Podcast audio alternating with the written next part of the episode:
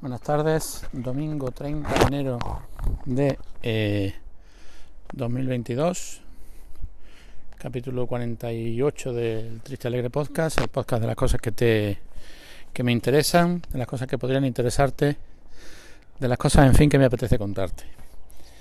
Eh, voy a hablar de chapuzas, de, chapuzas que, que he estado viviendo un poco a lo largo de esta semana, algunas que me han tocado en lo personal otras que, que bueno, que, que han afectado a todo el país, entre comillas. Y eh, bueno, empezamos un poquito por, por, repasar cómo ha sido esta semana de, exámenes en la UNED. Recordad que, bueno, pues esta semana he grabado un poco menos porque tenía estos dos primeros exámenes y había mucho miedo, miedo, preocupación por cómo iban a ser las la medidas de seguridad, si iba a haber mucha gente, si, la, si los centros asociados estaban preparados. En el caso bueno, de, donde yo los hago, de Marbella, no tenía mucho, mucho problema, porque aunque el, el, sitio donde se hacen no es especialmente grande, creo que tampoco, bueno, tampoco son demasiadas las personas matriculadas en los diferentes grados. Y creo también que se han presentado menos personas de lo, de lo que es habitual. Con lo cual, bueno, pues en los dos exámenes que yo he hecho, creo que seríamos unas 15 personas o así, y se hacen en un, en un patio, en un patio cubierto, pero bueno, que no deja de ser un patio con bastante espacio. Y bueno, por ese lado todo correcto.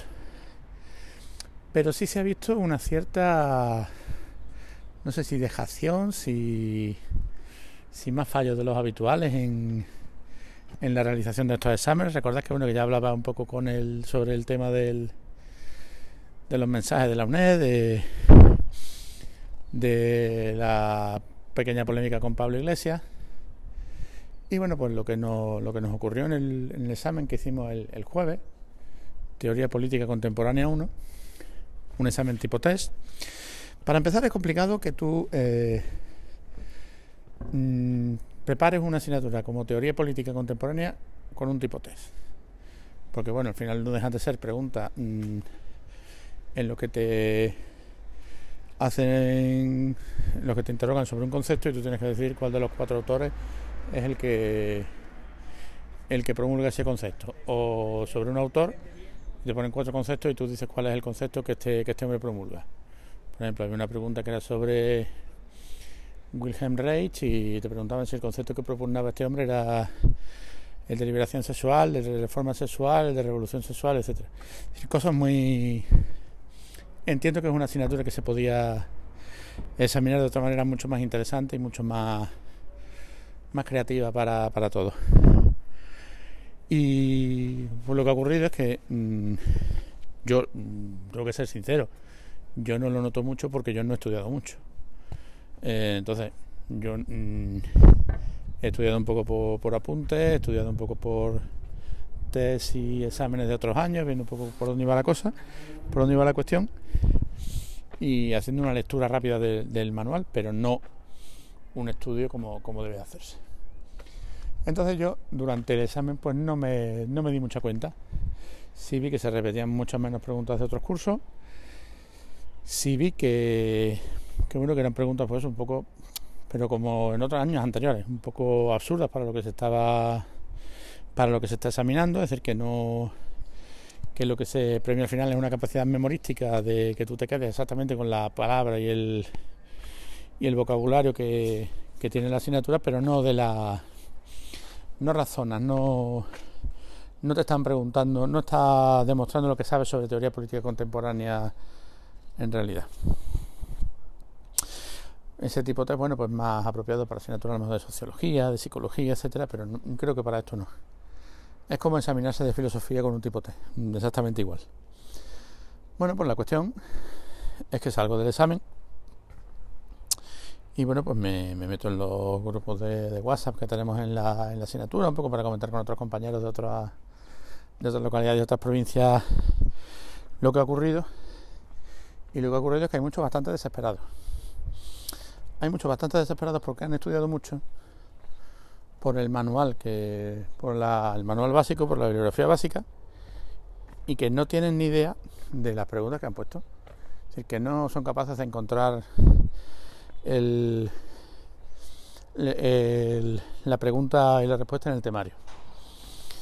Al principio, claro, toda esta gente se piensa que, que bueno, porque serán cosas muy difíciles o que serán cosas más, más rebuscadas, pero cuando son varios los que se los que se reúnen, y ya digo que habiendo estudiado bastante, no encuentran la respuesta, que se ponen a consultar en, en los manuales y no encuentran la respuesta, y al final dan con la clave.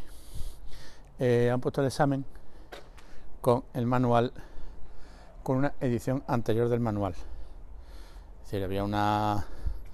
Hasta en 2010 se sacó una edición de ese manual, en 2017 se sacó otra que a partir de ese año pasa a ser el, eh, la bibliografía básica, que está bien claro en la, en la guía de la asignatura, que es la bibliografía básica, y eh, desde 2018 los exámenes se han, hecho, usando la edición del 2017, que no cambia mucho, pero cambia lo suficiente para tener algunas asignaturas, para tener algunos cambios.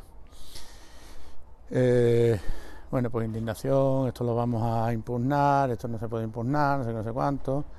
Eh, a mí en principio, viendo un poco la respuesta, pues no me vamos, no sé si no me interesa que lo impugnen, creo, creo que lo he que lo he aprobado por poco, pero lo he aprobado.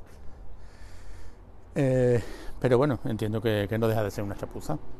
Al día siguiente, bueno, pues más rápido de lo que yo me esperaba y con mejor tono, pues el equipo docente contestó que efectivamente que era un error, que ellos tienen una base de datos con preguntas, un típico, una típica hoja de hacer con preguntas, entiendo, y que de ahí han, han cogido las preguntas que se, han puesto en el examen que lo intentarán solucionar de alguna manera, que verán las estadísticas para ver cómo pueden solucionar esto y que darán la respuesta. Pero en fin, no dejan de ser no dejan de ser chapuzas y me pregunto qué, qué ocurriría si a nosotros en el instituto se nos ocurriera hacer algo así, hacer una cometer una chapuza de este estilo. Y bueno, vamos a ver por dónde por dónde va. La cuestión, la, cosa es que no es una chapuza suelta o puntual o algo que no haya ocurrido. En otras asignaturas están ocurriendo cosas similares, como por ejemplo, a falta de 10 minutos para el final del examen, enviar una enviar un correo a todos los equipos, a todos los centros asociados para que cambien porque hay que cambiar una pregunta que está mal formulada. Mm, cosa ya ha ocurrido en varias en varias asignaturas. Entonces, bueno, parece que al final, bueno, digo que, que la UNED solamente se trabaje para estas semanas de, exámenes, porque evidentemente no es así, pero sí que son las semanas en las que un poco mm, eh, esto va a cara al público, es decir, mm, es el funcionamiento, digamos, más, más visible, más visible de, de la universidad, y creo que deberían cambiar algunas cosas. Y bueno, pues la otra chapuza a la que me refería es la, que sufrimos ayer en, en el Benidorm Fest. Eh, yo tengo que decir que yo sigo Eurovisión mm, normalmente casi todos los años. Eh, con cierta. unos años con mayor eh, interés, otros años con mayor. con menor.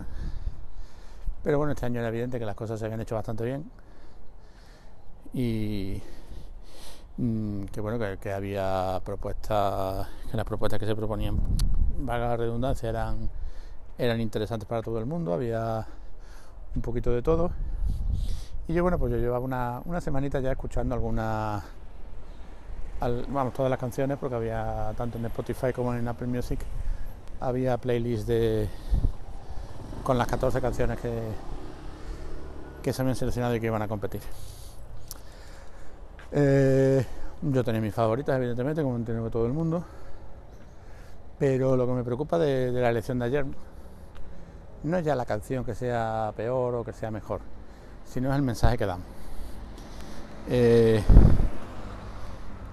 que políticos del Partido Popular hayan salido a decir que no deberíamos llevar ni a Rigoberta Bandini ni a Tanchueiras porque son anti-españolas porque son flamas feministas, como ha dicho el, el ínclito líder del PP, mm, ya te hace ver un poco cómo, por cómo va la cosa.